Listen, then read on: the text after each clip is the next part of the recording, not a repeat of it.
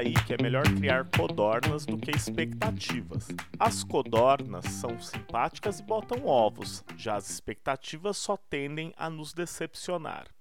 Digamos que eu não segui esse conselho e acabei criando um monte de expectativas para a animação Raya e o Último Dragão, produção lançada recentemente no serviço de streaming Disney Plus.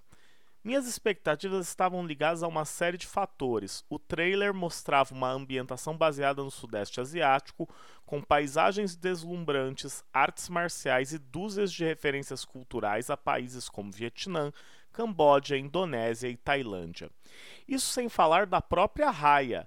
Ela aparecia em cenas de ação, uma figurativa pronta para ser uma protagonista que não precisa ser salva por ninguém. Muito pelo contrário, Raya estava ali para salvar o mundo. Fiquei muito animado por aquilo que se punha diante dos meus olhos. Esse seria o filme que encerraria definitivamente a era das princesas bobocas, o nome carinhoso que dou para as personagens que protagonizaram as animações entre Branca de Neve, de 1937, a Pequena Sereia, de 1989. Você sabe do que estou falando? Personagens como Aurora, de Bela Adormecida, que são passivas e não fazem nada, dependendo de alguém para salvar o dia. Pensei que Raya teria o impacto de Frozen ou de Moana, sendo uma daquelas obras que marcam uma geração e que se tornam uma unanimidade. E eu estava errado. Raya e o Último Dragão não é um filme ruim, muito longe disso. Porém, ele está longe de ser uma revolução para o cinema de animação, ou para os estúdios Disney, ou para os filmes de princesas. Minha impressão, logo após terminar de ver o filme, foi a de que era tudo muito genérico. Os personagens, a trama, a antagonista e até mesmo os cenários me pareciam absurdamente familiares.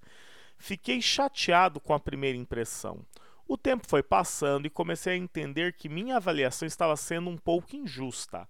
Raya e Sisso o dragão do título do filme, forma uma excelente dupla de protagonistas. Temos uma antagonista com estilo e que consegue comunicar muito em algumas cenas silenciosas. A mensagem geral, a necessidade de se confiar para construir algo, é bonita e condiz com o nosso tempo. Foi aí que a minha cabeça começou a fritar. Por que, que com tudo isso de bom eu ainda estava decepcionado por Raya? Minhas grandes expectativas fizeram meu olhar ficar enviesado ou, de fato, Raya é uma animação que não dá conta do peso do legado da Disney. Acho que agora é a hora de fazermos um balanço dos pontos fortes e pontos fracos.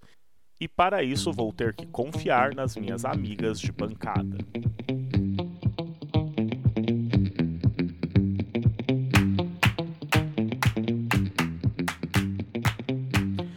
Olá a todos, olá a todas, sejam muito bem-vindos, sejam muito bem-vindas ao Altis Podcast, o seu podcast sobre o maravilhoso mundo de Disney. Eu sou Márcio Botelho, hoje apresentador deste programa e como você viu aí no título do episódio, vamos falar de Raya e o Último Dragão, né? Esperamos sair do Premium, do acesso Premium, esperamos chegar para todo mundo, assistimos e deu briga deu briga, a gente não concordou, teve quem gostou, teve quem não gostou.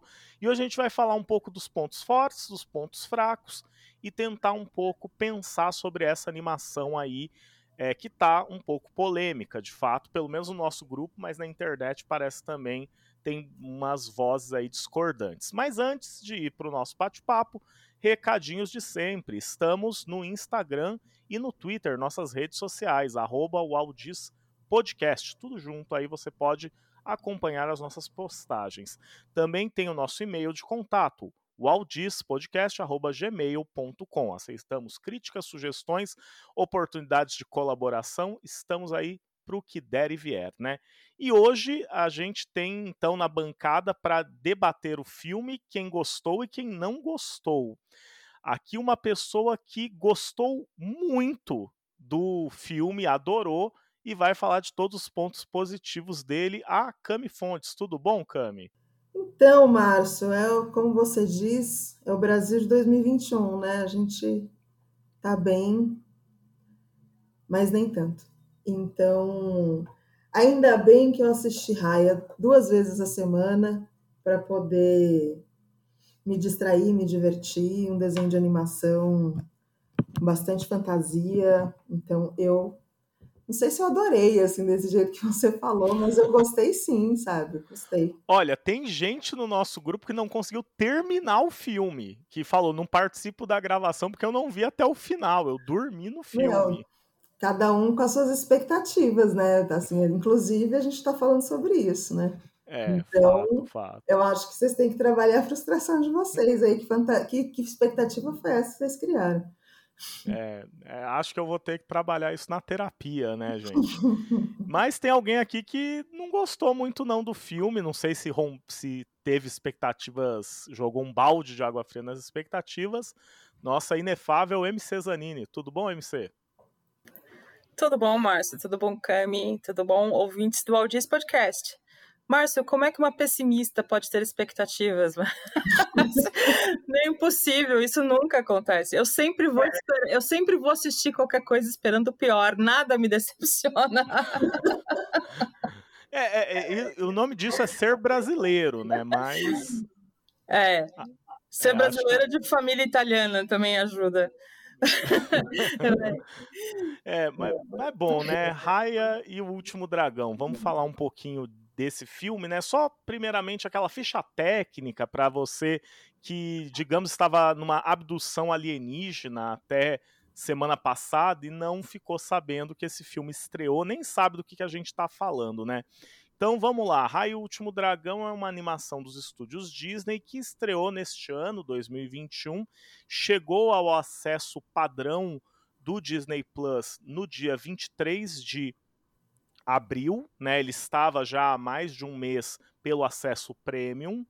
E é uma animação aí de 107 minutos, com uma equipe de diretores, né, que já tinham trabalhado alguns nos estúdios Disney e outros são estreantes, né? Don Hall, Carlos Lopes Estrada, Paul Briggs, John Ripa.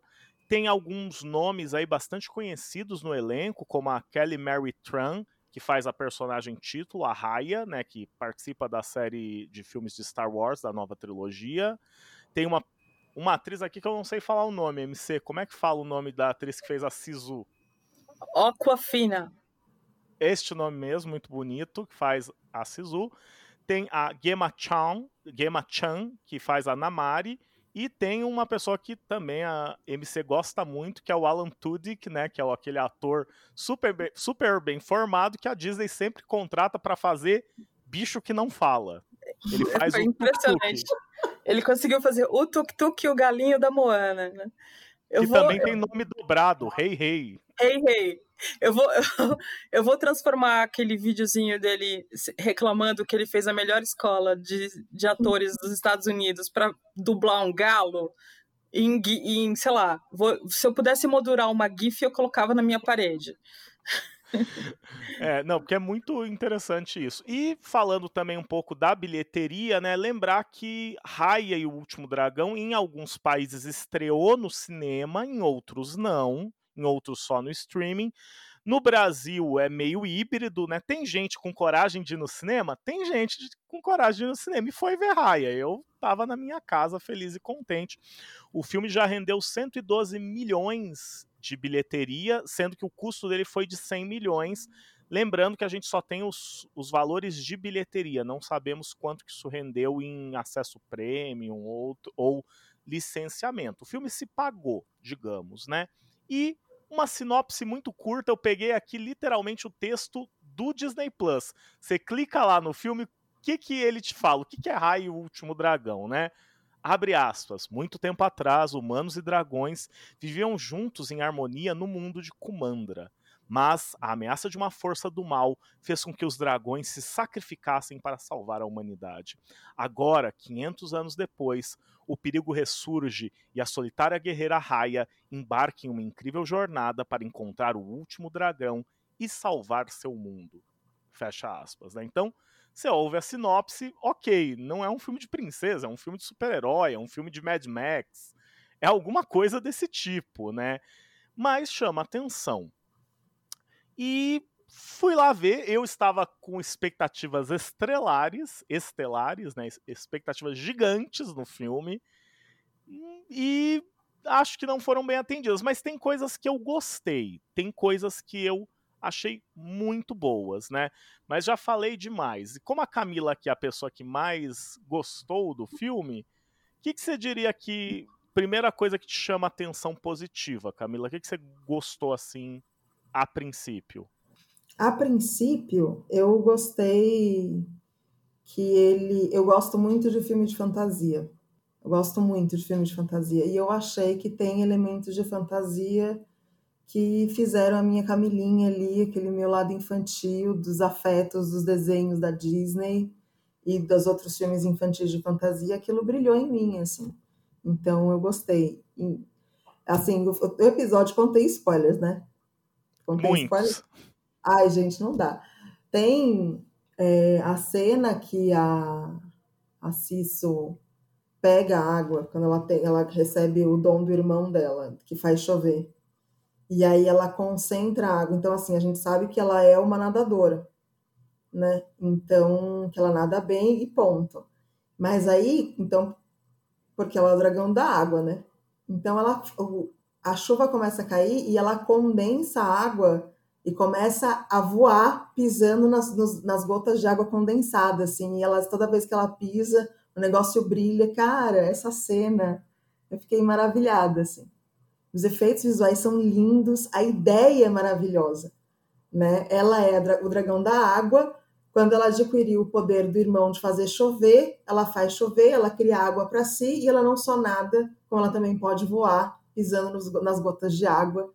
E quando ela faz isso, o céu fica lindo. Putz! E quando depois apareceram todos os dragões fazendo isso, eu achei o máximo.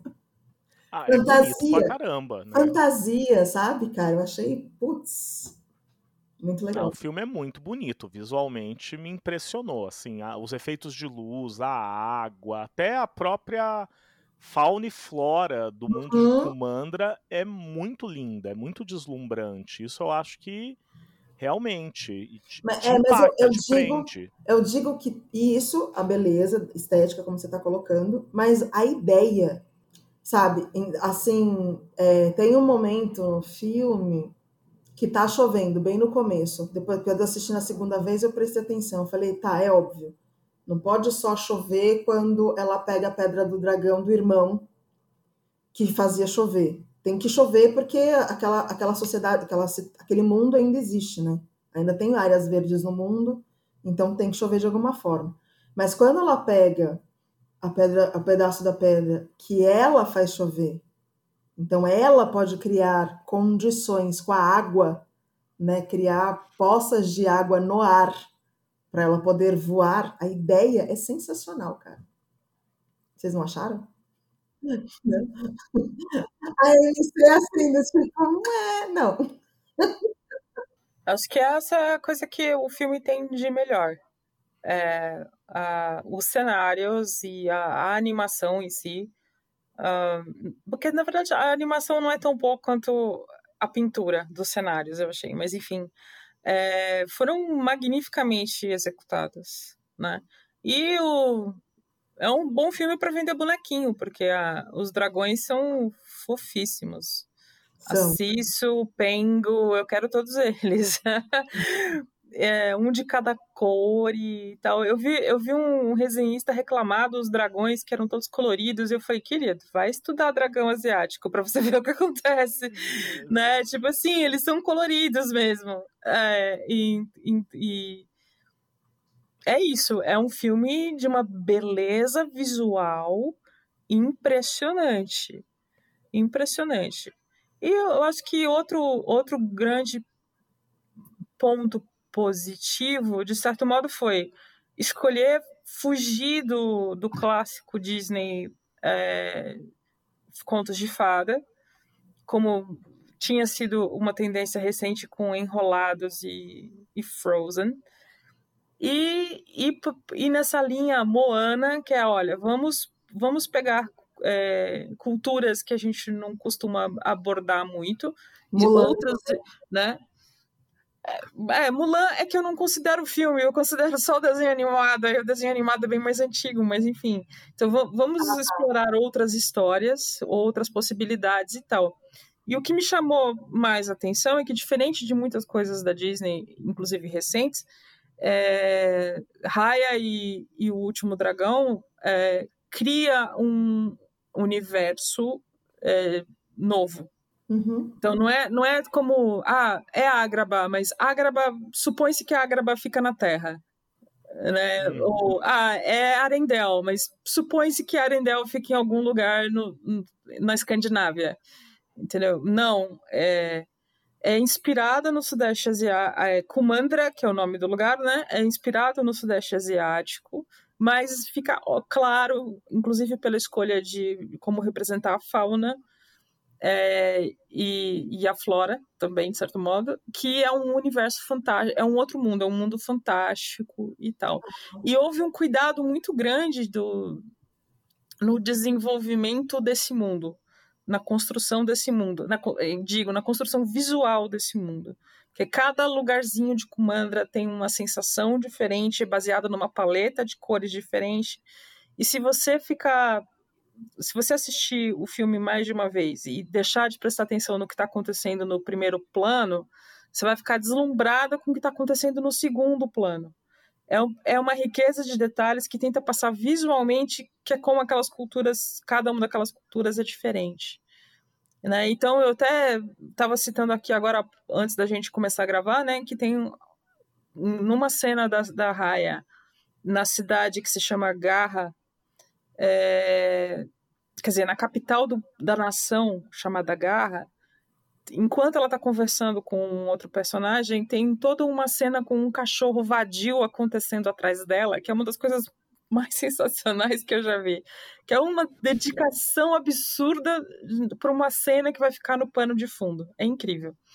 É, e a, a, puxando isso, né, uma coisa que realmente, Kumandra tem muita história ali, aparentemente. Uhum. Sabe, tem uma mitologia que foi criada, tem uma cosmogonia, tem, tem um monte de coisa que não aparece no filme, né? Mas que dá para sentir que foi planejado. Mas eu estava guardando isso para o ponto negativo. Então, mas, eu, é mas coisa... eu acho isso super legal, cara, porque eu acho que de alguma forma, nas entrelinhas, a produção está dizendo a gente pode fazer mais do que isso.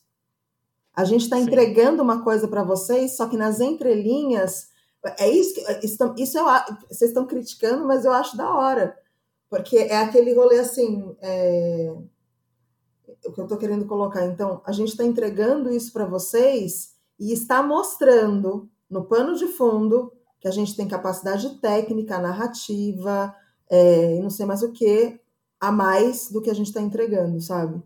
E eu acho que é uma coisa bacana, porque se ninguém perceber, eu gostei de ter colocado isso dessa forma, sabe? Se ninguém perceber que eu estou lançando, estou mostrando nas entrelinhas que a gente pode fazer mais do que a gente está entregando, o fato de eu ter colocado esse a mais no pano de fundo é muito legal. Não, sim, eu acho isso muito bacana, eu acho muito interessante que realmente. Nossa, eu tô viajando, né? Não, não, Camila, eu acho que faz todo sentido é, no ponto em que você, eles pegaram uma cultura que não é comum a Disney trabalhar, né? E é, teve ali um cuidado que até eu me, eu me lembro que eu li muita crítica que falou: ah, é, é, um filme que pegou todas as culturas do Sudeste Asiático e transformou em uma só. Eu acho que essa crítica não é tão válida nesse ponto de você quebrar é, esse universo em cinco reinos diferentes uhum. e você ter aspectos de diversas culturas ali. Que se tivesse mais tempo de tela, talvez mais produções, daria para pensar ah, tal região é tal país ou tal sub-região do. Mas é que eu acho que eles sabem, eu acho que eles sabem, que nem a, a, a autora de Harry Potter, que já sabia tudo. Eu acho que eles sabem. Eu acho que eles sabem todas essas histórias. Que na hora que fizeram a narrativa do filme, foi assim: a gente vai colocar esse personagem dessa forma, essa cidade dessa forma, essa, esse enredo dessa, por exemplo, né, o rei de, de Garra estava morto, ninguém sabia, né? Como outra rainha também do, do primeiro do primeiro reino que ela, que ela vai. Eu, eu só gostei do filme, mas eu sou péssima para ficar guardando ainda mais, porque é tudo corpo desse Cauda. A rainha de Cauda. É, a rainha de Cauda. É sensacional aquela cena também. Olha a inspiração em Indiana Jones, né? Assim, explícito né, declarada, assim, foi muito legal. É, e sim, então, tem todas essas histórias, e eu acho que tudo isso foi pensado para poder compor aquela cena, para aquela cena carregar tanto conteúdo em uma única cena, sabe? É isso que eu quero dizer. Quando vocês sim. especulam que do tipo dava para fazer Gente, eu tô dando spoiler da minha, de um comentário que eu quero fazer. Dava para fazer três horas, três séries e não sei das quantas. Com esse filme, fizeram só uma hora, e é por isso também que, que frustra. É porque os, os, o pessoal da produção do filme fez todo esse enredo que vocês estão pensando e condensaram naquela cena. Tem muito mais que eles não estão mostrando. É isso que eu quero dizer. Mas é, só Não, não. É que eu acho que é que tem algo bom nisso, mas para mim tem esse problema que eu queria mais tempo para conhecer esse universo. Entendi. Mas vamos primeiro elogiar antes de criticar, que a gente tá batendo, a gente já tá começando a bater, nem elogiamos direito. Vamos elogiar. Eu tô elogiando. É, você... É, posso ir para uma coisa que acho que nós três concordamos do filme, ou não sei se concordamos? Protagonista. Eu achei a Rai uma protagonista interessante. Não concordamos. Não concordamos. Poxa e olha vida. que eu torcia para que essa fosse uma bela protagonista, porque ouvintes, minha filha se chama Raya. Uau. E quando saiu o cartaz, né, o teaser, o, o cartaz de é, o pré-cartaz. É o, vocês entenderam o teaser. Quando saiu o cartaz teaser do, da, desse filme, eu espalhei para todo mundo que minha filha era uma princesa Disney. então, assim, eu, eu queria muito que a Raya fosse uma senhora protagonista, mas eu acho que. E eu, na minha opinião, o filme não entregou. Hum, não sei, eu acho que a Raya, eu, eu gostei dela como protagonista um pouco porque ela. Ela não inova, mas ela continua no ela continua na linha que de certa maneira a Mulan abriu lá atrás e que foi sendo é, foi, foi prosseguindo com figuras como a própria Moana e até mesmo a Elsa e a Ana, principalmente a Elsa de Frozen, né? De ela ser senhora do destino dela, ela vai fazer as coisas, ela vai tomar as ações. Eu, eu acho que a Raya tem uma coisa muito. Não só a Raya, a Raya é a Namari. Elas têm uma coisa muito interessante. Elas não são as protagonistas perfeitas as princesinhas perfeitas que a gente se acostumou a ver nos desenhos, nas animações Disney, elas são profundamente é, humanas e têm defeitos. E esses defeitos é, levam elas a cometerem erros trágicos, né? Nesse aspecto, elas lembram os heróis gregos, né? É, e isso é legal. É legal você ter é, protagonistas de um desenho animado, né, de um, de um longa-metragem de animação que apresentam para o público-alvo, que é principalmente as crianças, um, é, personagens que não são perfeitas. Eu, isso é um ponto positivo, achei. Eu gostei muito do fato, indo na, no caminho aí que a MC colocou, abriu, eu concordo plenamente. Também gostei muito do fato de que é, são protagonistas, né? A, a, quem, quem é isso, são protagonistas que estão no filme. É, uma, apesar da questão, né? Poderíamos discutir ou desdobrar esse tema do gênero, mas assim, é, dragão, a, a heroína, e a anti-heroína, vai. Essa tensão e essa relação é construída entre figuras femininas, né? E as cenas de violência, as cenas de luta, as cenas de comando, as cenas de confiança, de, de tomada de decisão, tudo está sendo protagonizado por, por, por, mulheres, assim, por, ser, figuras femininas, né? Eu achei isso muito bacana porque fazendo uma brincadeira comigo mesma, sobre é, o que, que eu achei enquanto síntese assim do Raya, todas as obras que eu procurava para pegar a referência da síntese, os protagonistas são homens. E aí foi aí que eu pensei, falei, cara, olha que interessante, né? Porque o que eu estou identificando aqui no Raya, que eu queria, quero fazer uma brincadeira, é, os personagens que fazem as mesmas coisas são todos homens. Que legal que Raya, quem está fazendo isso, são figuras femininas, sabe? Porque muda uma série de possibilidades de representação é, que a gente tem para esse público infanto-juvenil, sabe? Achei bem legal. É, e, e, se você for ver, é um, é, é um desdobrar, é, vai na, um pouco no sentido do que eu tinha colocado. Se você olha em Moana, Moana você tem a Moana e o Maui, né? Um personagem feminino, uhum. um personagem masculino. É, até mesmo Frozen, né? Se você for pensar, tem a Elsa, tem a Anna, mas vai ter o Kristoff, vai ter o, o Olaf. Uhum. O Olaf é um boneco de neve, ele é assexuado, eu imagino. É, e no Raya tem o que? Dois personagens. Tem o pai, que some da história lá uhum. no começo, e andando com o grupo da Raya vai ter dois personagens masculinos que meio que um, uma criança e um guerreiro que efetivamente ele não vai agir como o guerreiro fortão que Exato. bate, né? A raia que vai ser a pessoa que luta mesmo uhum. no grupo. Então é um prota é, não sei se podemos usar esse termo, vocês me corrijam se estiver errado, mas parece um protagonismo feminino total, né? Todas as ações ali vão ser é, é, efetivas Sim. na trama, vão ser desempenhadas por mulheres e elas não giram em torno de homens, de de pensar para os homens e tipo ninguém se, e não tem interesse romântico também. A nação imperialista é governada por uma mulher. A nação imperialista. Que usa, que, que diz, né, não chegamos onde chegamos usando das emoções, né, então valorizando o uso da razão, assim. Achei...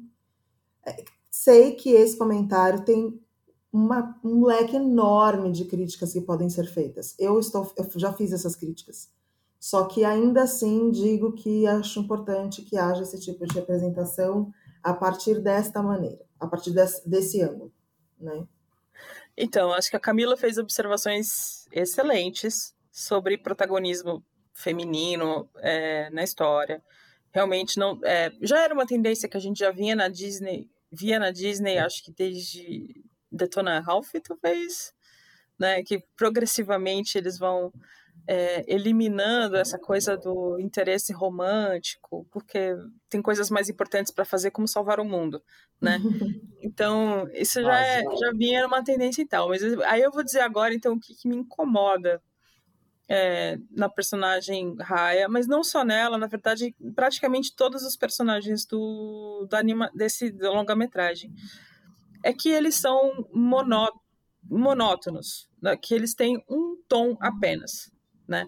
E todas as, as cenas que são que deveriam ser construídas para mostrar a complexidade da personagem, que poderiam, na verdade, que poderiam ser construídas para para mostrar que o personagem tem complexidade e tem camadas, acabam simplesmente reforçando um único ponto sobre cada personagem. Então, é, no caso da Raya, ela não confia e ela precisa confiar.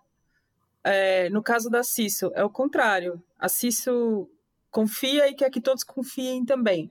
E é sempre reforçando isso, né? E no, a Namari é uma nerd de dragões. E todas as cenas vão reforçando é, é, a mesma coisa.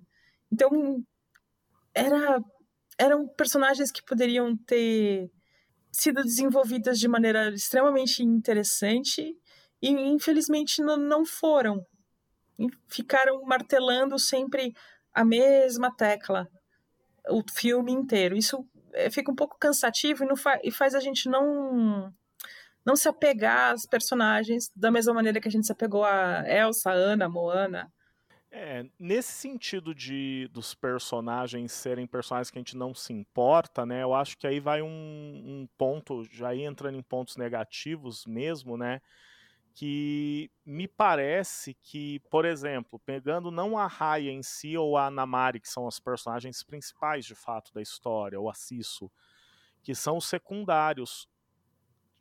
Todos os personagens secundários são basicamente a mesma história. Vieram os monstros, minha família virou pedra, eu tô sozinho no mundo, eu quero acabar com os monstros, eu vou ajudar a Raya. E é aquilo. Então você fica pensando, tá, mas por que, que eu tenho que ter essa história três vezes repetida? Porque é a história de todo mundo é a mesma.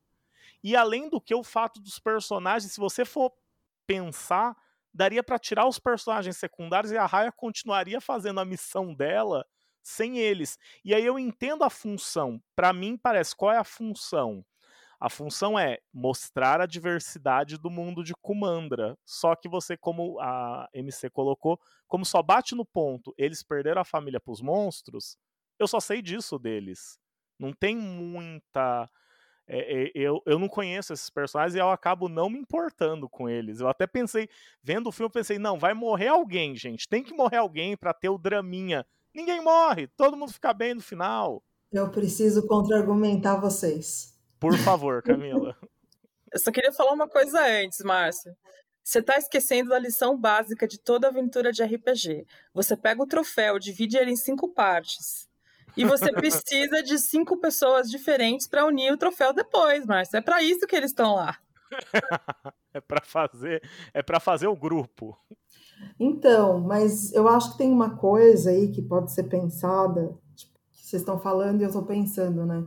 É, eu não, não vi da mesma maneira que vocês. Na hora que eu assisti o filme, já não vi da mesma maneira. Não estou só pensando nisso agora.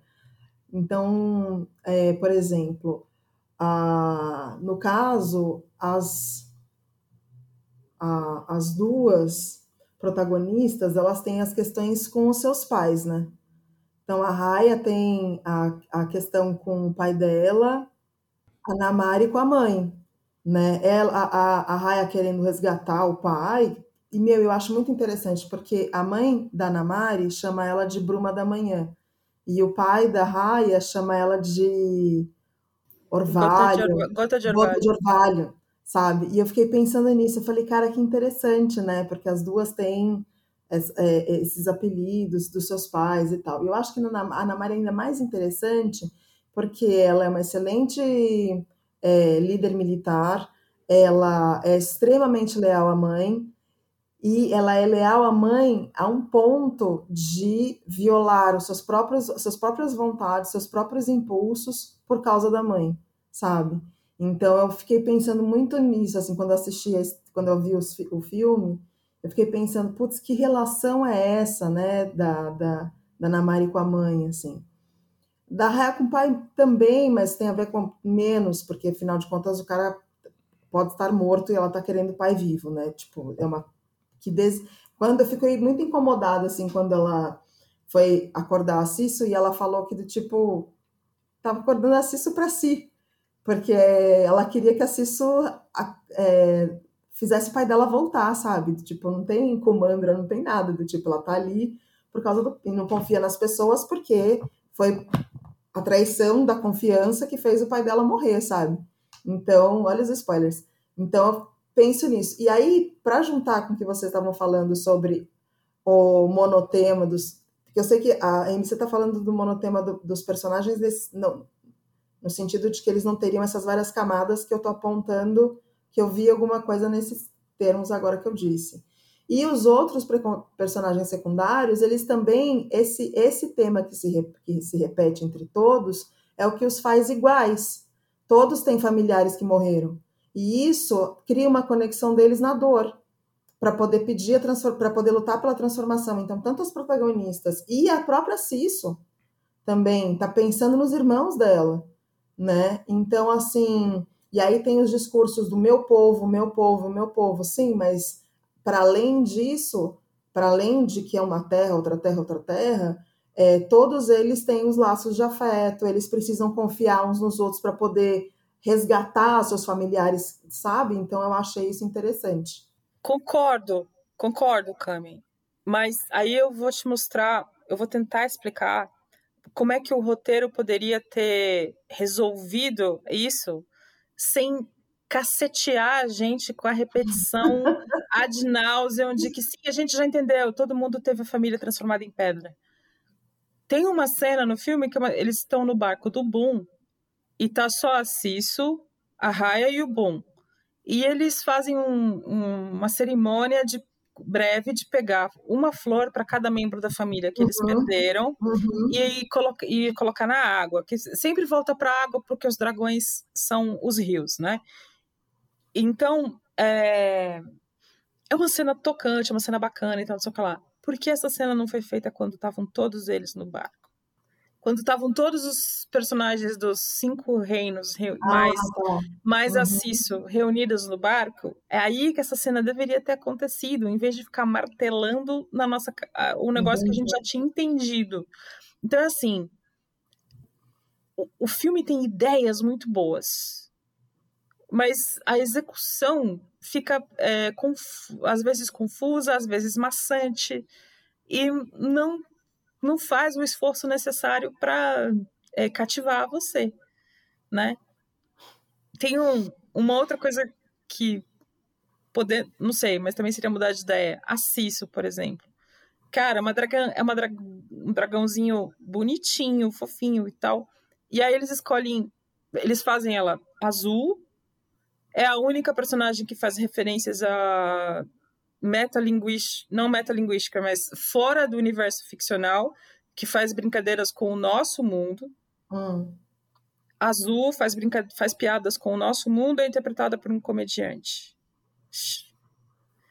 A Cisso é uma tentativa de recriar o gênio de Aladdin. Hum. E aí vem dois problemas. O roteiro não deu piadas boas para essa personagem. E o segundo problema é vocês nunca vão conseguir recriar é, Robin Williams. Williams, com É impossível. É Nem impossível. o Will Smith conseguiu, gente. Não! Se o Will Smith, entendeu? A, a, coitada da Aquafina que foi colocada nessa situação, entendeu? Vocês nunca vão recriar o, o Robin Williams. Então, para, Disney. Para de tentar recriar o, o, gênio e pensa. Mano, a, a, Marvel já mostrou como fazer bons vilões, por, ou antagonistas, né? Ou, ou, ou criar personagens interessantes em vários espectros do, Morais, assim. Morais, né? exatamente. Putz, se inspira aí, né? E faz uma coisa parecida. Então, mas eu acho que inspiração e Raia e o Último Dragão são coisas que não podem estar na mesma frase. Porque aí uma crítica que eu tenho é que, gente, você olha o filme e você vê, ah, tá, isso saiu de tal lugar, isso tá, saiu de tal filme, isso saiu de tal série, né? Porque aquilo, a Noi, a bebezinha, saiu de O Poderoso Chefinho né, a bebê ninja líder de um, de um grupo de macacos ladrões, né, ou assaltantes, sei lá. É, o Tong, que é o gigante guerreiro, eu tava olhando para ele falando, cara, mas eu já vi você em algum lugar, ah, na taverna do Enrolados, é o mesmo cara, praticamente, até o desenho do personagem é parecido. É o né? seu Edson. É, é, o seu Edson, né? Um cara genérico. E é aquela coisa do tipo, ah, ele é um gigante bondoso, é um gigante de bom coração. Só que o que mais ferrou minha cabeça foi quando eu tava vendo um material para preparar o podcast, eu vi o Honest Trailers, aquele canal do YouTube, e ficaram fazendo uma piada que faz todo sentido. Raya e o Último Dragão é Avatar, o Último Mestre do Ar, da Disney. Ah, mas eu, eu fiquei fazendo esse comentário enquanto a gente assistia o filme, a minha filha Raya tava tentando, querendo me bater, porque toda, eu, toda hora eu falava Nação do Fogo. Nação do Nossa, Fogo. total. Gente, total. Nação do Ar. Nação da não, Terra. É um Zuko que não tem o tio Airo. Exatamente. Gente, não, total. Eu também. Namara é o Zuko. Olha, eu, eu coloquei assim que Raya é Avatar com Capitão Planeta e traços de Indiana Jones. É, tem muito indiano. É, então, tem Tem muito. Avatar, é, tem muito Indiana Jones. E então, Ava- é, e o Capitão Planeta, cara, porque aí do tipo tem uns caras lá de coração e eu lembrava que era o que eu mais, o personagem do Capitão Planeta que eu mais gostava, porque ele era índiozinho e resolvia as coisas no amor. E aí, pela união dos seus poderes, eles fazem a Pedra do Dragão. Gente, é muito. Né, Capitão Planeta com Indiana Jones depois de passar pelos reinos de Avatar. É que assim, a, a, a pedra do dragão, é, tipo, os dragões orientais têm o carbúnculo, né? Então isso é clássico. Eles não chamaram Explica de pra gente, explica pra gente o que é carbúnculo. é uma joia que geralmente é, fica no corpo do dragão, às vezes no. Uhum. Geralmente é, numa, no, numa barbicha dele e tal. Todo, as, as, o, a, a Cisso é a descrição bem boa, é uma imagem bem boa da descrição do, do dragão asiático. É, ele. Eles falam, é, corpo de peixe, é, garras, de, garras de águia, pata de tigre, é, orelhas de camelo, e aí tem o lance da. que eu nunca entendi, que é a barriga de ostra. Mas ostra não tem barriga. É, mas é essa a descrição. E aí, geralmente, tem o carbúnculo, tem uma pedra preciosa, alguma coisa que fica. Uhum. faz parte do corpo do dragão. E aí eu achei legal que eles usaram isso também. E é, só que foi uma coisa que foi criada pelos dragões para concentrar a sua energia mágica e tal. Mas não era isso que eu ia falar. a gente come... Ah, Mas o... Avatar, Avatar, Avatar, hum. galera. Então, assim, outra coisa que é, que é totalmente chupado de Avatar. Os animais são sempre misturas de outras duas criaturas. Então, o tuk-tuk, que para eu que estou numa cidade onde tuk-tuk é um meio de transporte, inspirado nos países asiáticos. Isso é o problema, mas tudo bem. O tuk-tuk é uma mistura de tatuzinho de jardim com o tatu bola. Então, é um, pegaram um mamífero, um inseto, transformaram, transformaram ele numa coisa gigante e virou e chamaram de tuk-tuk. É, tem uma ceninha que fica, fica aparecendo vários bichinhos em determinados momentos. Tem um que é uma cuíca, tipo, é um gambazinho com asa de borboleta. Uhum não é asa, na verdade, são expansões que lembram asas de borboleta. Então, até a ideia de Avatar, que os bichos em Avatar sempre misturam outras duas criaturas. Sim, até, sim, até isso, cara, eu fiz. Poxa, gente, menos, né? É, e, aí, e aí vai o meu ponto, que eu lancei lá atrás, né? Que a Camila achou isso um ponto positivo, que é um universo muito rico, e eu concordo que é muito rico. Mas Avatar fez a gente se apaixonar por aquele mundo, por aqueles personagens, uhum. porque teve três temporadas, gente. Ah, três temporadas. É, a, não, foram três. O... Mas eu queria. Ah, eu queria que fosse quatro também. É. Eu queria ver o depois da, do fim do Senhor do Fogo. Eu queria ver o Avatar. O Vai assistir Korra! Eu vi, quatro anos foram pouco. Eu queria ver a Korra com, com, a, com a amiga barra namoradinha dela no fim, Amo. indo pro mundo espiritual. Então é isso, gente.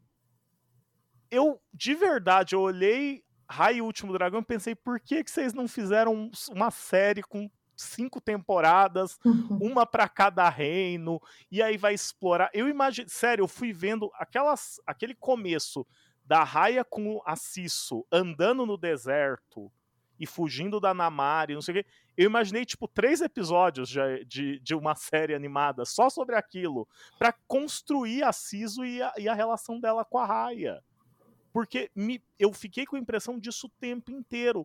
Faltou tempo para expor. Tem uma excelente ideia, mas sabe, é com opções e maneiras de mostrar que gastaram tempo repetindo. Então eu não me apeguei aos personagens, né? É, gente, eu vejo assim, eu tava, desde que a gente tava, né, conversando e tal, eu fico pensando, né? É, já tem várias vezes assim que eu penso que vocês trazem uns critérios técnicos ótimos para poder fazer a leitura. Eu não tenho senso crítico para analisar nada disso. eu só, meu senso crítico para analisar, eu tenho senso crítico para analisar assim é, teoria política, econômica, sabe? Agora filme de fantasia eu simplesmente tipo aceito. eu me maravilho, né? Então assim eu estou concordando com as coisas que vocês estão falando, estou achando super legal que, que vocês me mostrem todas essas camadas que eu sei que existem. Só que na hora que eu assisto, é tipo, é como se ligasse lá a Camilinha e eu tenho oito anos de idade e eu só fico, tipo, maravilhada com o universo que foi criado, sabe? Mas, tipo, tô achando super legal. Queria fazer assim, esse comentário é, também é que do jeito que eu falo, é assim, do jeito que a gente tá falando, parece que o filme é horrível, que você tem que passar longe. Não, longe gente, eu estou falando, falando, que o filme é maravilhoso. Vocês vão assistir o filme e aí vocês vão lembrar que o filme é maravilhoso, mas podia ter contado a história maravilhosa de outra forma. Sim, é, eu acho que é isso. O filme, o filme tem muita coisa boa ali. O problema é não soube trabalhar. E aí eu acho que o argumento da Maria do Carmo é ótimo. Quantos roteiristas e diretores? Quatro diretores e dez roteiristas.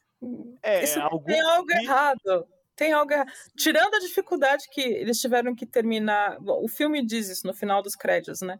Agradecendo a todo mundo que teve 400 pessoas que estavam trabalhando em suas casas para produzir o filme, porque não uhum. tinha, não tinha, estava no auge da pandemia, no, no, caso nos Estados Unidos. E, Do primeiro bom, ano. Que, é, o primeiro ano da pandemia. Que horror, que horror. E aí, é, inclusive, eles brincam com a frase mais dita. Eles agradeciam, os produtores agradeciam a paciência de todo mundo, porque toda hora era, cara, você tá mutado. Cara, você tá mutado. Eles botaram essa piada no final do, do, dos créditos. Então, sim, houve problemas, nitidamente houve problemas nessa produção, né? E porque a gente vê também que tipo era um monte de gente trabalhando, uh, tinha esse mundo que é nitidamente complexo e que poderia ter sido desenvolvido narrativamente tão bem quanto ele foi desenvolvido visualmente, mas não foi. E a única coisa que amarra tudo é a repetição de frases dos diálogos que ficam sendo repetidas em vários momentos do filme. As frases sobre confiança, sobre confiar ou não, sobre. É, elas são repetidas o tempo todo. E a única coisa que une é essa o roteiro, entendeu? Mas e é, é que eu acho complicado que isso. Foi uma escolha. Isso. Eu acho que isso foi uma escolha. Eu acho que eles tem as questões. Eu acho que foi muito legal que você colocou agora que tem as questões de é, da pandemia e não sei das quantas que tal. Mas neste contexto pode ter sido uma escolha, porque é uma narrativa que, que ela é simples de ser compreendida nesse contexto, né? Do tipo, a gente precisa confiar uns nos outros. A gente, todo mundo tem pessoas que ama, que e tal, e, tipo, sabe? Acho no caso do filme, né, falando. Mas é, acho que era essa ideia simples para passar também. Podia ter desenvolvido, queria, queríamos, todos queríamos que tivesse desenvolvido mais, mas acho que na situação que a coisa foi produzida, até pelo que a gente está falando agora, é, escolheu-se expressar isso. E é isso que eu quero dizer, do tipo, nas camadas de trás, de fundo, você vê, de, tipo, o, o pessoal fala, a gente podia ter feito mais. Só que não deu. É, né? tomara que eles resolvam fazer uma série com o Kumandra. Nossa, tomara, é... vamos. Ai, Desde nossa, que eles, tipo, por favor, né? Não precisa ficar reproduzindo Avatar, né? De novo, mas tem espaço lá para criar uma coisa interessante mesmo. E aí, eu sei que o Márcio tá olhando para a pauta, mas é, não, relaxa. Eu queria só, acho que essa é uma boa, um bom momento para falar da, da, de uma coisa que me preocupa com a recepção ruim que o filme está recebendo. Hum, sim. É, é, é porque é, vocês conhecem a alt-right, né? Lá vem a extrema-direita mundial. É, nem, nem direita, na verdade, é a galera preconceituosa do mundo inteiro vários... Que coincidentemente é a direita. que coincidentemente é, é a direita, vai usar esse filme para ficar malhando representatividade. Quando, ou seja, vão latir para a árvore errada também e tal. E isso é uma, é uma preocupação, assim. É... Quando você de, toma a decisão de fazer um, um filme como esse, em que você vai, inclusive a Disney foi procurar os dubladores são todos de ascendência asiática. Houve críticas porque eles não eram do Sudeste Asiático, eles eram coreanos e, chineses. Sino-americanos, né?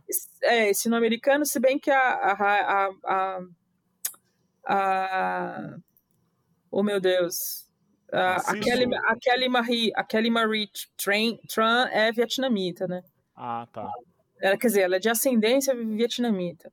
Então ela tem, ela tem mais ligação com, esse, com essa cultura do Sudeste Asiático do filme. E dublou quem? Ela a, dubla a Raya. A própria é. Raya.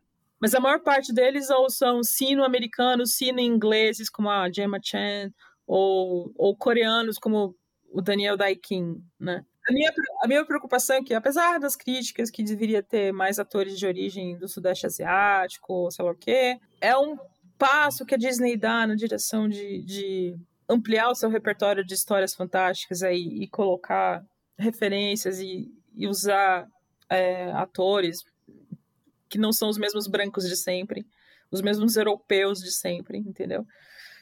E aí cria um filme que não empolga. A culpa não é de nenhuma dessas pessoas que trabalharam no filme. Quer dizer, eu tô querendo dizer assim, a culpa não é da representatividade. A culpa é que o filme não. O problema é do filme e não uhum. das pessoas e não do, do, do de qual cultura está sendo representada ali. Uhum. E aí, só que a, essa, essa galera ruim, sangue ruim aí, vai ficar malhando esse filme porque vão dizer, tá vendo como a gente tem razão? Que quando vocês usam representatividade pela representatividade, o filme sai uma droga. Já está acontecendo. E então isso é um, é um problema político sério, entendeu? Uhum. Que também joga um peso. Esse tipo de pressão também joga um peso absurdo nos profissionais que não são americanos, brancos e tarará, tarará, de sempre fazer um produto excelente, o que não deveria ser uma cobrança. As pessoas são pessoas, as pessoas fazem coisas geniais, pessoas fazem coisas boas, pessoas fazem coisas medíocres, pessoas fazem coisas ruins, assim. As mesmas pessoas, inclusive. E, mas então, mas cria esse climão, entendeu? E, e fica dando munição para essa galera é, fazer esse tipo de comentário e não querer e pressionar produtoras como a Disney a nunca mais usarem uhum. nada que não seja remotamente parecido com um OSP americano se não é a, é a excelência, o supra-sumo da qualidade, você vai chegar e falar: olha, tá vendo como representatividade é ruim? É aquela frase de internet brasileira: quem lacra Exato. não lucra, que você fez o negócio só para poder satisfazer os guerreiros da justiça social e não é bom. Tipo, gente. É, é falácia é, pura. É, é porque é não é representatividade pura. que tornou não, o filme enfim. ruim. Ruim. Né? ruim não, não é esse não, o problema. É, aquilo, Raya, e eu acho que esse é o ponto. Raya não é.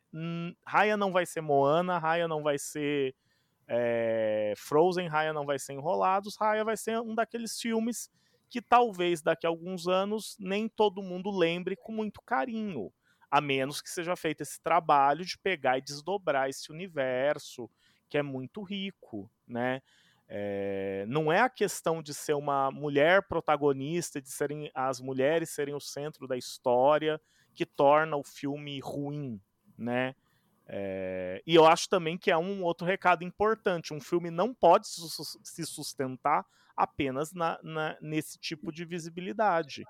Não adianta, não adianta colocar um monte de personagens diversos nesse sentido de que você tem um mainstream branco, hétero, masculino, e achar que por isso só o filme é genial.